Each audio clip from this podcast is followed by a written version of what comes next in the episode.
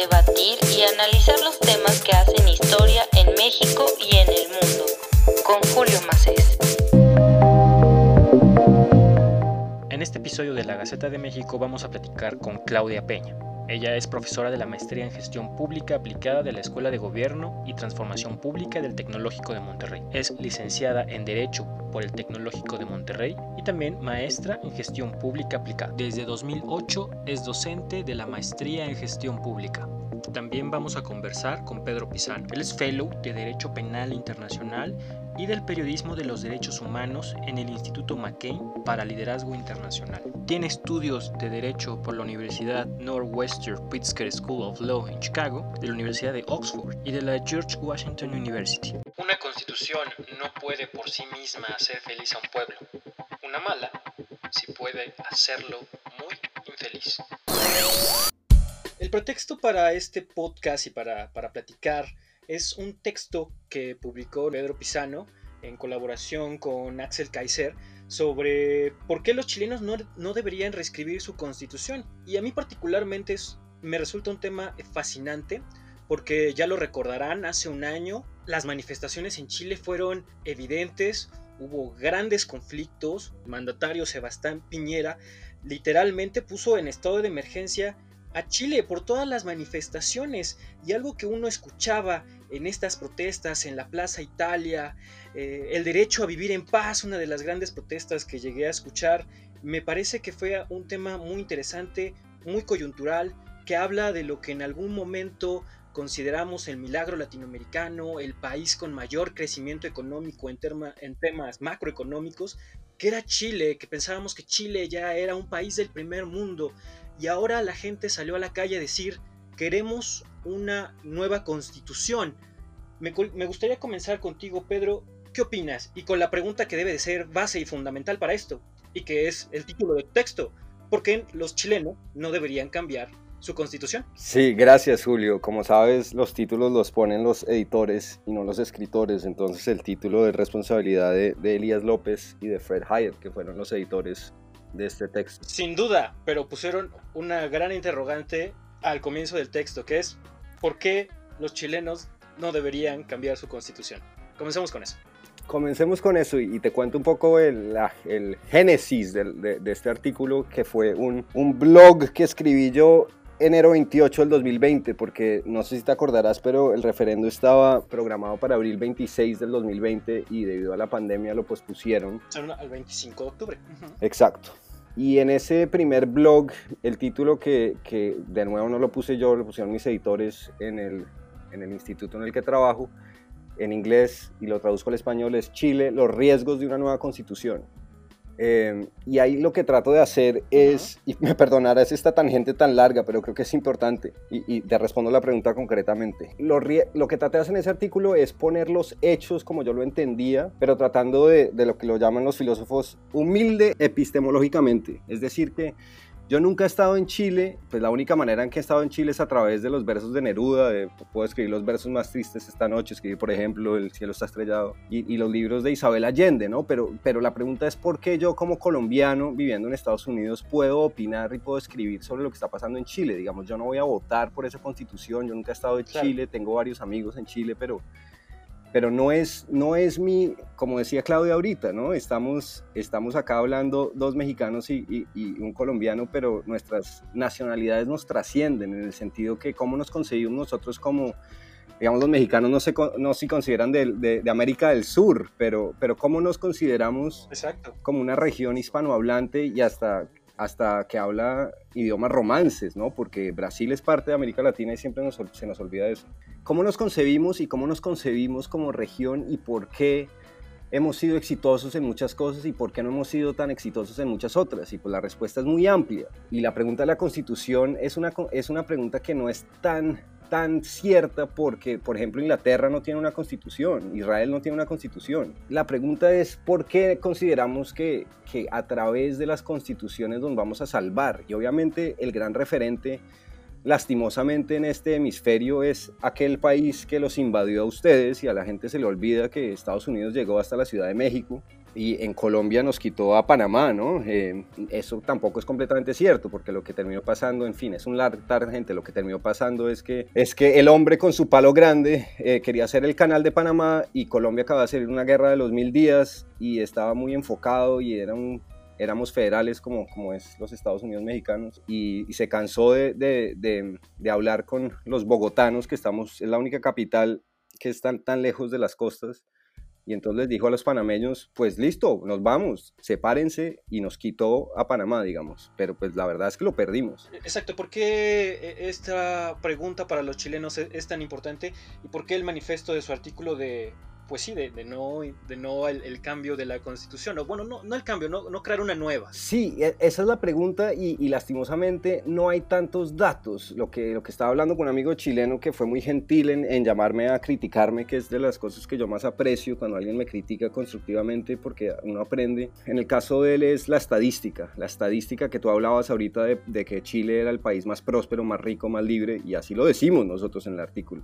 Y yo, yo sí creo que es el país más libre, más próspero próspero y más exitoso de América Latina, pero al mismo tiempo las estadísticas no son tan claras como parecería ser que nosotros las expresamos en ese artículo. Entonces nos metimos muy adentro de las estadísticas de la OCDE, que no sé si México es parte de la OCDE o no es parte de la OCDE. Claro, sí, así es, somos parte de la OCDE. Y entonces la pregunta es esta, ¿es cierto que Chile tiene más movilidad social que cualquier otro país de la OCDE? No. Y y la respuesta es sí y no. Ah, eso es muy mexicano, ok. Sí. Porque es que lo que pasa es una teoría, digamos, de estadística económica que se llama en inglés sticky ceilings, como los, los techos pegajosos. Y lo que pasa, según entiendo, yo no soy ni matemático ni economista, pero lo que alcanzo a entender en este momento es que el quintil más pobre de Chile sale más rápido de su quintil y llega al cuarto quintil más pobre de Chile más rápido que cualquier otro país pero al mismo tiempo la gente en promedio, después de cuatro años, se vuelve a caer del cuarto quintil al quinto quintil. Por supuesto, el, tema de Chile es una completa ironía porque pareciera que en números macros el país se pinta muy bien, pero cuando lo vemos a detalle hay una gran desigualdad social y cuando uno ve las protestas y cuando uno ve lo que piden las personas, realmente en algunos momentos tiene sentido. Eh, mi querida Claudia, te quisiera preguntar, ¿tú qué opinas al respecto de crear una constitución nueva, lo que significaría para un país. Es muy interesante escucharlo, porque en Chile está el debate, ok, vamos a partir de la hoja de la hoja en blanco, vamos a partir de cero, es como tratar de quitarnos este estigma de, la, de esta constitución que es de 1980, si mi memoria no me falla, que pues es el legado de, de Pinochet. ¿Qué significa para un país, para una constitución y para un proceso que evidentemente requiere de voluntad política para crear este tipo de, constitución, este tipo de cambio eh, constitucional que es tremendamente complejo para una nación. Sí, muchas gracias Julio. Mira, antes de, de adentrarme a la respuesta, quisiera nada más comentar que si bien es cierto que nosotros tenemos, al menos en nuestro país, diferentes reformas que se han dado a lo largo de las diferentes décadas en materia constitucional, hemos tenido también estos intentos de propuesta y los constitucionalistas a veces eh, lo analizan desde diferentes perspectivas, pero evidentemente como un todo, de si por ejemplo también México requeriría en su momento pues de una reforma constitucional total, no en pedacitos, no en partes, como se han venido dando poco a poco algunos cambios en nuestra propia constitución. Ahora bien, enfocando en la parte de la propuesta para poder pues realizar esta nueva constitución de Chile, creo yo que lo que primero debería de analizarse antes de hacer un cambio tan radical que puede impactar evidentemente no solamente toda la parte económica, social, política, un cambio de una nueva constitución, recordaremos que al menos por ejemplo en nuestro país, pues ¿cuándo fue el último cambio? ¿Hace cuántas décadas fue el, pues, el último cambio que tuvimos en su totalidad de la propia constitución.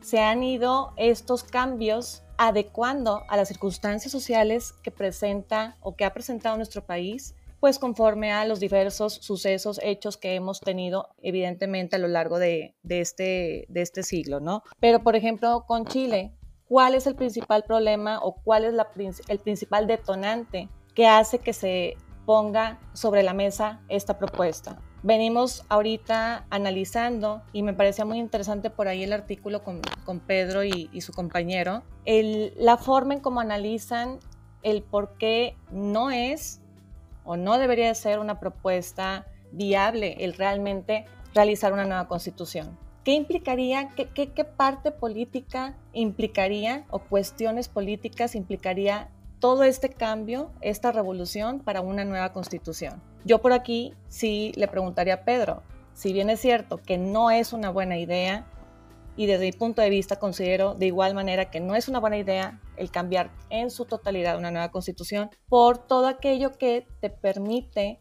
analizar de la propia historia. La propia historia te va diciendo y te va indicando hacia dónde va el rumbo de cada país. ¿Qué necesita ahorita Chile? ¿Qué es lo que está enfrentando hoy por hoy en día? ¿Cuáles son sus principales retos? En base a eso, también nosotros tuvimos aquí recientemente, pues esta parte que está sujeta o sometida a la parte de la propia Suprema Corte de Justicia de la Nación en diferentes temas como el de la consulta popular, estos cambios o estas adecuaciones que la propia Constitución establece ciertas reglas, pero por otra parte se tratan de hacer cambios y someterlas al pueblo o someterlas a esta aprobación para deslindarse de esas facultades que tiene el propio presidente. Creo yo que ese sería un enfoque que deberíamos de analizar desde la parte eh, pues de la situación que enfrenta ahorita Chile. Por ejemplo, yo he escuchado algunos grandes reclamos en estas manifestaciones que son básicamente tres cosas que he escuchado mucho y se han repetido bastante que son pensiones, educación y salud, incluso esta consigna, yo no tengo miedo a morir, sino a jubilarme. Cuando uno escucha este tipo de comentarios, piensa, ok, el cambiar la constitución, ¿Cambiaría el malestar eh, social? ¿Lo, lo, haría atenuarse? te pregunto, Pedro, ¿tú crees que el malestar social de Chile cambia si cambia la constitución o este tipo de problemas se pueden resolver a través de otros mecanismos? De nuevo te, te toca la, la, respuesta de los abogados americanos que es depende. y, lo digo porque de alguna manera sí lo cambiaría, porque parecería ser un problema de percepción, eh, en el sentido que volviendo a mi discusión estadística que no terminé, terminé encontrando los datos oficiales, hicimos todo el análisis estadístico con un amigo que es economista y matemático, y parecería ser que a pesar de todo lo que dije antes, sigue siendo cierto que el 55% de los chilenos no perderían su ingreso y no se estancarían. Es decir, que ese porcentaje es mayor al de la OCDE, que es 38%, y por lo tanto sí es cierto que hay más movilidad en Chile. Primera cosa. La segunda cosa es que en Colombia nosotros reescribimos nuestra constitución en cinco meses con 100 personas. Eh, en 1991 la escribimos de cero. Hasta ese momento teníamos la segunda constitución más antigua de todo el continente, 1886, y la cambiamos y la reescribimos completa en 100 días. ¿Qué? Eh, sí, 100 días, 100 personas, o 5 meses, 100 personas, de las cuales estas 100 personas solo había 4 mujeres, que es una tristeza y es, una, es un error garrafal de alguna manera en Colombia necesitábamos cambiar un poco la, la, sensación de la gente que creía, y con razón, que la constitución de 1886 era una, conserva, una constitución conservadora y católica. Colombia sigue siendo 98.5 católico, aunque los evangélicos que de pronto explican la subida de Trump y Bolsonaro al poder han entrado cada vez más en, en, Colombia y me parece muy bien. Yo creo en la libertad de culto y me parece que cada persona puede creer lo que quiera, hasta ponerse un eh, bol de espagueti en la cabeza. Ustedes saben esa historia de Estados Unidos. y entonces yo creo que era importante ese cambio, pero al mismo tiempo creó un resto de problemas. Pero es que los problemas van a ser los mismos, como tú estabas diciendo. ¿no? Tú estabas diciendo, ¿será que va a, a mejorar las cosas en Chile? Y nuestro, nuestro artículo lo que trata de decir es que las cosas no se cambian a través de atajo, es decir, pero al mismo tiempo lo decimos muy claro y lo decimos que no hay, no hay nada malo en apoyar el cambio estructural ¿no? y, popular. ¿no? Eso, eso no está mal. Lo único que estamos tratando de levantar las alarmas es esa frase del, del antepenúltimo párrafo que, que, lo traduje para leérselas que dice en una región con una de las historias constitucionales más convulsionadas del mundo, la pretensión de crear prosperidad y equidad de una pizarra en blanco debe enfrentarse con escepticismo. Sin duda, yo cuando escucho, por ejemplo, algunos expertos chilenos constitucionales, por ejemplo, dijeron, vamos a crear los acuerdos de la paz para crear esta constitución. Pero para todo artículo se debe de aprobar por dos tercios de esta asamblea que la va a hacer. Creo que es un debate también de voluntades políticas. Sin duda va a ser muy complicado porque una vez que se está haciendo esta constitución y se aprueba la otra, toda la anterior constitución se deroga. Entonces, la verdad va a ser un tema muy complicado. Claudia, ¿qué, opinas al respecto de este tipo de, de, acuerdos políticos que evidentemente van acompañados de una constitución y en un tema tan complicado y cuando la sociedad exige cosas que son evidentemente tan justas? Pero que constitucionalmente no se da tanta certidumbre. Incluso que este tipo de negociaciones podrían llegar a tardar hasta, hasta dos años. O sea, si hubiera una nueva constitución, que es lo más probable que este, este plebiscito del 25 de octubre, del 25 de octubre de sí, pues va a ser bastante complicado y hasta dentro de aproximadamente dos años, hasta el 2022, se va a dar. ¿Qué opinas de este, de este panorama de tanta incertidumbre pública y constitucional que se vivirían? Pues sí, en al menos dos años. Pues imagínense, eh, ahorita por ejemplo Julio, estaba recordando con esta pregunta que me estás haciendo, en, en nuestro país, en México, eh, no sé si ustedes tengan presente la parte cuando se dio a cabo la, reforma constitucional en materia de derechos humanos, que fue una de las más importantes que ha sufrido nuestra propia constitución. Todo este proceso implicó la modificación a muchos artículos de la propia constitución, no en su totalidad, si bien es cierto, puesto que sus propios cambios tendrían este impacto eh, en otras áreas. En otras áreas que la propia constitución también tiene establecidas como parte de su naturaleza. Sin embargo, me lleva a, reflexionar un poco, Julio, en esta parte de cómo impactaría o cómo tendría esta trascendencia el tener totalmente una reforma, el tener totalmente eh, esta parte de derogar, imagínate todos los artículos, toda la constitución en sí. Legislativamente es un proceso complicado en el cual tendrías que poner de acuerdo a todo este cuerpo legislativo y si bien es cierto, ustedes no me dejarán mentir, cómo hemos estado viviendo, por ejemplo, los mexicanos en los últimos pues, sexenios, las diferentes etapas en las cuales cada vez hay más transparencia, hay más claridad, pero hay más rechazo y oposición entre esta lluvia de ideas que entre partidos políticos ya sentados en, pues, en la parte de, de la toma de decisiones por parte del Poder Legislativo, en el Senado, en la Cámara de Diputados, donde se toman estas decisiones de acuerdos y demás para llevar a cabo cambios en las propias legislaciones o incluso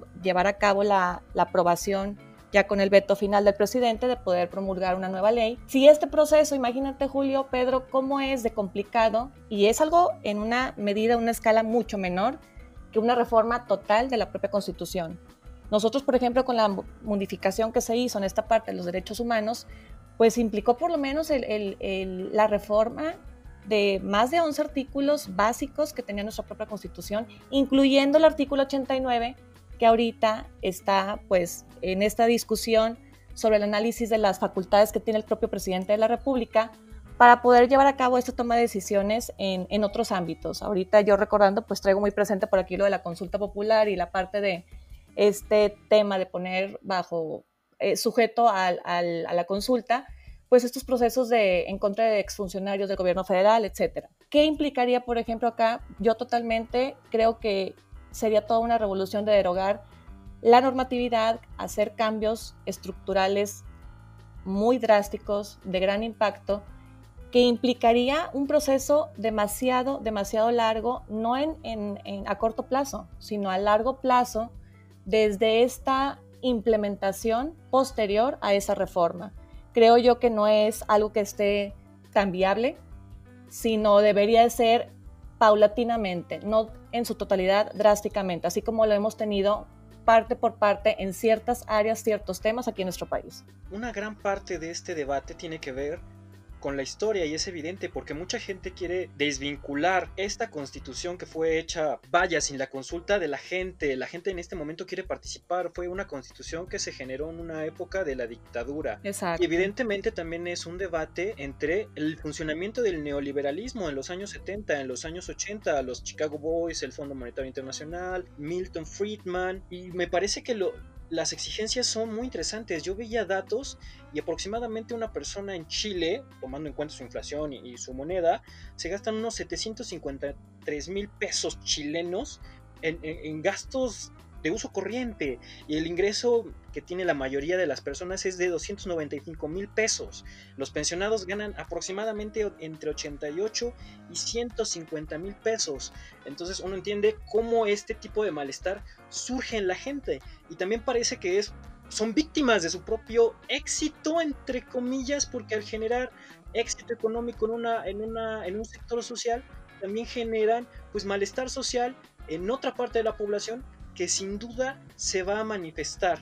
Pero también quería preguntarte, Pedro, ¿qué, opinas respecto a este debate que también es, es un, debate ideológico en cuestiones de neoliberalismo? Me gustaría saber tu opinión respecto a, cómo ves este modelo, cómo, lo sientes tal vez en la percepción de los chilenos, lo que has escuchado, lo que están comentando cuando escribes este, este, artículo, que también tiene que ver con el hecho que mucha gente dice es que esta constitución la hizo un dictador, a pesar de que hubo, hubo cambios, como ustedes los mencionan, me parece en el 2005 con el presidente de esa época, pero ah, también hay una parte de la población que cree que esta constitución pues es producto de una dictadura y que necesita ser un cambio en que la gente pueda y quiere participar. Sí, Julio, esa es de las cosas más importantes porque es que sin duda, eh, y te refiero de nuevo al blog este que escribí donde traté de poner los hechos de ambos lados, fue escrita y para siempre va a estar, eh, en inglés pongo tainted, pero como, no sé cómo dirían eso en español, como manchada, digamos, con la sangre, con la sangre de las personas que murieron bajo la dictadura horripilante de Pinochet, ¿no? Pinochet fue un dictador que votaba gente de aviones. Sin duda. Y además esa fue la constitución, que la gente se le olvida, que, que dejó que él quedara nombrado senador de por vida. Así es. Sí, correcto, correcto. Por eso es esta tanta vinculación de la gente de decir, queremos quitarla, ¿no? Exacto. Al mismo tiempo, como decimos en, en el artículo del Washington Post, ha sido enmendada y nadie ha logrado contarlos, o sea, yo no, sé cuántas veces ha sido enmendada, entonces en el blog trato de poner todos los años y no te quiero aburrir, pero para, para tus lectores fue enmendada 1989, 2005, 91, 94, 97, 99, 2000, 2001, 2003, 2007, 2008, 2009, 2010, 2011, 2012, 2013, 2014, 2015 y 2017. Eh, y además, aún más importante, y eso lo decimos mucho más claro en el Washington Post, el presidente Ricardo Lagos que es el gran presidente chileno. Es socialista, pero es un tipo de una calidad humana y una capacidad y un coraje. El dedo de Lagos, no sé si se acuerdan, que salió en televisión diciendo... Sí, por supuesto. Y él hizo grandes reformas igual, lo consideraron así en su momento. Y lo mencionan ustedes en el texto, por supuesto. Claro, no solo hizo grandes reformas, sino que quitó la firma de Pinochet y la firmó él. Sí, exacto. Por eso se le considera igual un gran parteaguas, pero aún así en su momento, a pesar de todo lo que se había hecho, la gente dice, ok, pero sigue siendo la constitución de Pinochet. Sí, pero hay dos cosas más. La primera es José Piñera. No sé qué tanto saben de José Piñera. José Piñera es uno de los Chicago Boys, es el hermano mayor del actual presidente de Chile, Sebastián Piñera. Están peleados, han peleado por muchos años. Ah, ese es un tema muy interesante. A ver, por favor. José Piñera es el hermano mayor. José Piñera de Chenique. Fue el ministro de, es que lo tengo en inglés acá, pero de, de, de Seguridad Social y de minas de la dictadura de Pinochet. Y fue el arquitecto del sistema de pensiones, que para que ustedes sepan, Colombia casi que copió palabra por palabra el sistema de pensiones chileno. No, bueno, entonces van a tener ahí algunos, si no que ya los tienen bastante graves. Sí, lo que pasa es que empezamos 10 años después, entonces eh, la gente que se está retirando en Chile empezó 10 años antes que nosotros, entonces en 10 años probablemente, digamos que hicimos algunas cosas diferentes y ojalá lo logremos resolver antes y, logremos tomar ejemplo, pero, pero es interesante ese, ese problema de, de lo que tú hablas y es un problema mucho más grande en el sentido que ahorita eh, me hubiera gustado si, si, habría sabido compartirte un artículo que, que, escribí. Estoy lanzando una revista en Colombia que se llama La Ventana Rota. Gracias.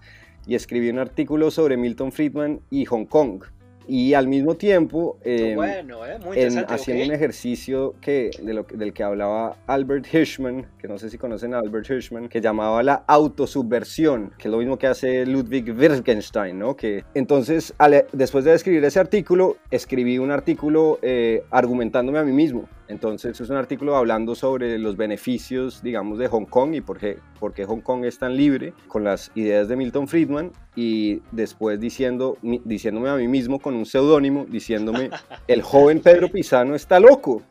Está loco, o sea, ¿cómo así? Milton Friedman, Milton Friedman estuvo, hay una foto de Milton Friedman con Pinochet. Eh, Margaret Thatcher creía que estaban, se estaban haciendo bien las cosas en Chile. Exacto. No puedes tomar en cuenta el tipo de calado de persona que era Margaret Thatcher en ese momento y decir, en Chile se están haciendo bien las cosas. También en Estados Unidos teníamos a Reagan. imagínate ese bloque diciendo, se están haciendo bien las cosas en Chile. Vaya ironías de la historia, que estamos hablando de eso 40 años después, en un momento tan complicado para Chile. Claudia, ¿tú cómo ves? ¿Crees que el ejemplo chileno vaya a repercutir en otras partes de nuestra, de nuestra región, de nuestro hemisferio? Sí, claro, definitivamente creo yo que el impacto no solamente queda de forma interna, esto es una forma que se replica pues a todos los países que somos por acá, pues vecinos o de la parte de la misma región Latinoamérica, incluso incluyendo Norteamérica con nuestros vecinos de Estados Unidos y precisamente ahorita que tienen cercana la parte de, de sus eh, periodo electoral, de sus votaciones, ya a la vuelta de la esquina, imagínense qué repercusión tendría la, a nivel internacional una reforma constitucional en su totalidad con esta parte de los órdenes de gobierno en los diferentes países cercanos. Definitivamente ahorita temas, por ejemplo, Julio, como el de migración, temas, por ejemplo, como política exterior, inversión extranjera, eh, estos temas que son cuestión de, no de un solo país, sino que estamos involucrados muchos de ellos en la parte de la economía global, esta parte de la afectación que se tiene también, por ejemplo, y que ha sido muy eh, lastimado la parte de Sudamérica en estos países por los conflictos políticos y que han promovido o han propiciado esta parte de la migración a través del canal de nuestro propio país, México, hacia otros países, creo yo que pudiera hacer que nuestro propio país, incluso otros, volteen a ver a Chile y decir, oye, a ver, espera, en esto tú tienes el control en esto y esto y esto. Danos oportunidad de que podamos nosotros en, como países aledaños tener esa incursión en temas que nos competen a todos. Y creo que eso sería lo principal en que debería de, darse esa pues, afectación si se da este tema, ¿no? Claudia, ¿cuál crees que sea uno de los peores escenarios o el peor de los escenarios para la comunidad chilena tomando en cuenta la gran incertidumbre que esto va a generar jurídicamente con temas como la adquisición de propiedades, el, el sistema de propiedad en Chile también tiene ahí algunos problemas. Imagínate el problema que va a generar que, pues sí, dos terceras partes no se ponen de acuerdo, pues no va, eso generaría muchísimos problemas. Pero ¿cuáles crees que serían, o cuál crees que sería, mejor dicho, el peor escenario para la comunidad chilena bajo esta coyuntura de crear una nueva constitución? Pues el peor escenario, siendo muy pesimistas, es que Chile se enfrentaría a esta nueva situación social en que, si bien es cierto, tenemos o tendrían ellos ya sus leyes obsoletas. Imagínate el sistema, por ejemplo, de pensiones que se rigen, pues bueno, bajo determinada legislación.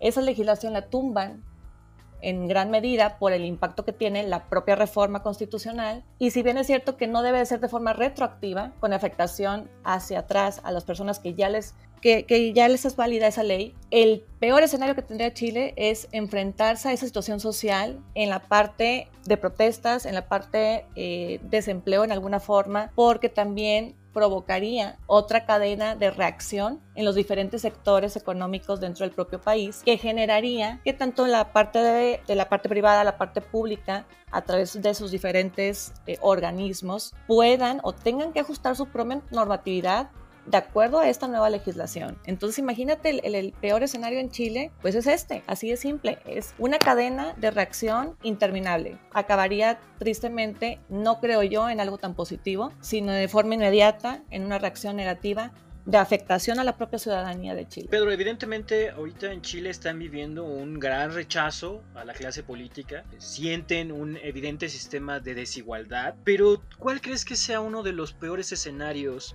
para la sociedad chilena, sobre todo cuando el año pasado, y que estamos cumpliendo un año precisamente el día de ayer de la presión muy importante que se hizo allá en Chile, que la gente salió a, a, reclamar una nueva constitución, a desvincularla de los viejos procesos de la dictadura, pero que cuando este 25 de octubre, este plebiscito, lo más probable es que se diga que sí, que sí se va a hacer una nueva constitución y que sí se van a tardar dos años y que aunque como se ha visto en otras partes del mundo y en otras democracias, el hecho de construir una nueva constitución, el hecho de crear una nueva constitución, no necesariamente va a cambiar ese malestar de, de, ese malestar social y tal vez pensiones, el sistema educativo y el sistema de salud cambien en el papel. Puede que siga existiendo. ¿Tú qué opinas al respecto? Pues esa, esa respuesta es, es fácil, Julio, pero te la voy a dar en términos alegóricos. Eh, pero la respuesta ah. es fácil, es, es, pero es un fantasma. Y es el fantasma de lo que llamamos en Colombia el castrochavismo. O sea, el peor escenario es que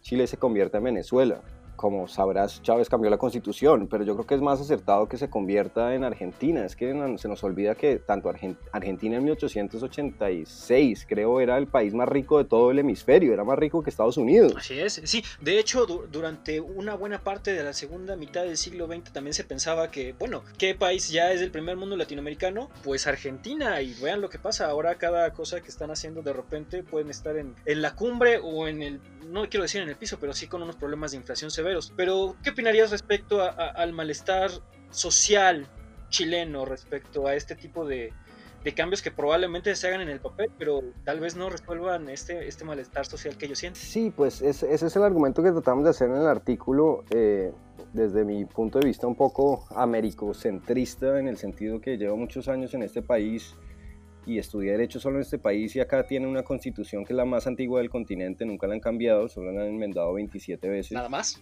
Exactamente. Eh, pero se fueron, Exacto, por eso era el paralelo, por eso les quise leer todas, pero, pero, pero muchas de esas enmiendas fueron muy difíciles y tanto así que, que la guerra civil, eh, que debería, no debería llamarse guerra civil, sino la guerra de la rebelión, porque es que a la gente se le olvida que los estados del sur que se querían secesionar eran esclavistas y querían mantener la esclavitud y, estaban dispa era una guerra internacional, digamos. Y, y, además Lincoln se volvió medio dictador en un, periodo suspendió el habeas corpus, ¿no? Entonces, la, la, pregunta y lo que decimos en el artículo para hacerte una respuesta larga, muy corta, es que las democracias liberales no solo están hechas de constituciones, ¿no? Por eso puse el ejemplo tanto de Israel como de Inglaterra. Exacto, creo que me voy de este episodio con esa, con esa frase, las democracias liberales no solo son a partir de, de constituciones, creo que es algo muy interesante y que se va a ir viendo a lo largo de estos años. Pedro, Claudia, les agradezco mucho esta conversación. Fue un tema muy interesante muy apasionante de explorar. Creo que a la, región le vienen muchos cambios. Apenas hubo elecciones en Bolivia, se está poniendo muy intenso. Aquí en México vamos a tener elecciones el año que viene. En Perú también van a tener elecciones. Allá en Colombia igual tienen sus problemas con Uribe, que, que vaya, que, que, es un muy buen cuento y una muy buena historia que contar. Así que yo les agradezco mucho, Pedro, Claudia. Espero que hayan disfrutado un poco esta, esta conversación. Muchísimas gracias a ambos. gracias, Julio. a ti, Julio, demasiado. Yo te insisto siempre que hablemos más, pero, pero para nuestros oyentes es mejor que sea corto, pero, pero es un placer, es un placer estar acá, siempre aprendo mucho y de verdad te agradezco por, por el espacio, por la manera en que ponderas las cosas y a Claudia sobre todo por a, aceptarnos esta invitación porque me parece una persona increíblemente valiosa, analítica y ha sido un gusto compartir con, con los dos esta tarde. Les, a, les agradezco mucho, sobre todo la, la motivación de, de, Pedro que siempre tiene muchas ganas de discutir, de debatir, de analizar y que estoy seguro que vamos a estar leyéndolo, analizando lo que publica y que yo le deseo el mejor de los éxitos. Y a Claudia, que tiene una carrera impresionante, ya lo escucharán, allá en el norte del país, allá dirigiendo el TEC de Monterrey, en una área bien complicada, que pues es el área de los estudios legales, y que nuestro queridísimo país de herencia constitucional francesa, pues es más que importante. Así es, muchas gracias Julio por la invitación, ha sido un placer, la verdad es que como dice Pedro, no terminamos, tiene que ser esta conversación, hay que tener otra oportunidad por aquí para poder compartir mayor información. Y pues me despido nada más con una pequeña reflexión sobre qué nos espera después de esta pandemia en los temas sociales, políticos, económicos, a nivel internacional y a nivel nacional. Después de las elecciones que vamos a tener aquí próximamente en nuestros países aquí cercanos, yo creo que sería un, un debate muy interesante, Julio, Pedro, de poder por aquí tocar esos temas. Pedro, Claudia, muchísimas gracias por esta conversación. Les mando un fuerte abrazo. Muchísimas gracias a ambos. Igual, Julio, muchas gracias. Gracias, saludos. Esperando, no me pidas que me esconda y me vaya, no me digas que mejor que me aguante para ver si la cabeza me talla. Yo no quiero que me agarre en la noche, no me pida que ahora tire la toalla, no me pida que me vaya corriendo, que me rinda sin pelear la batalla. La Gaceta de México, un espacio para opinar, debatir y analizar los temas que hacen historia en México y en el mundo. Con Julio Macías.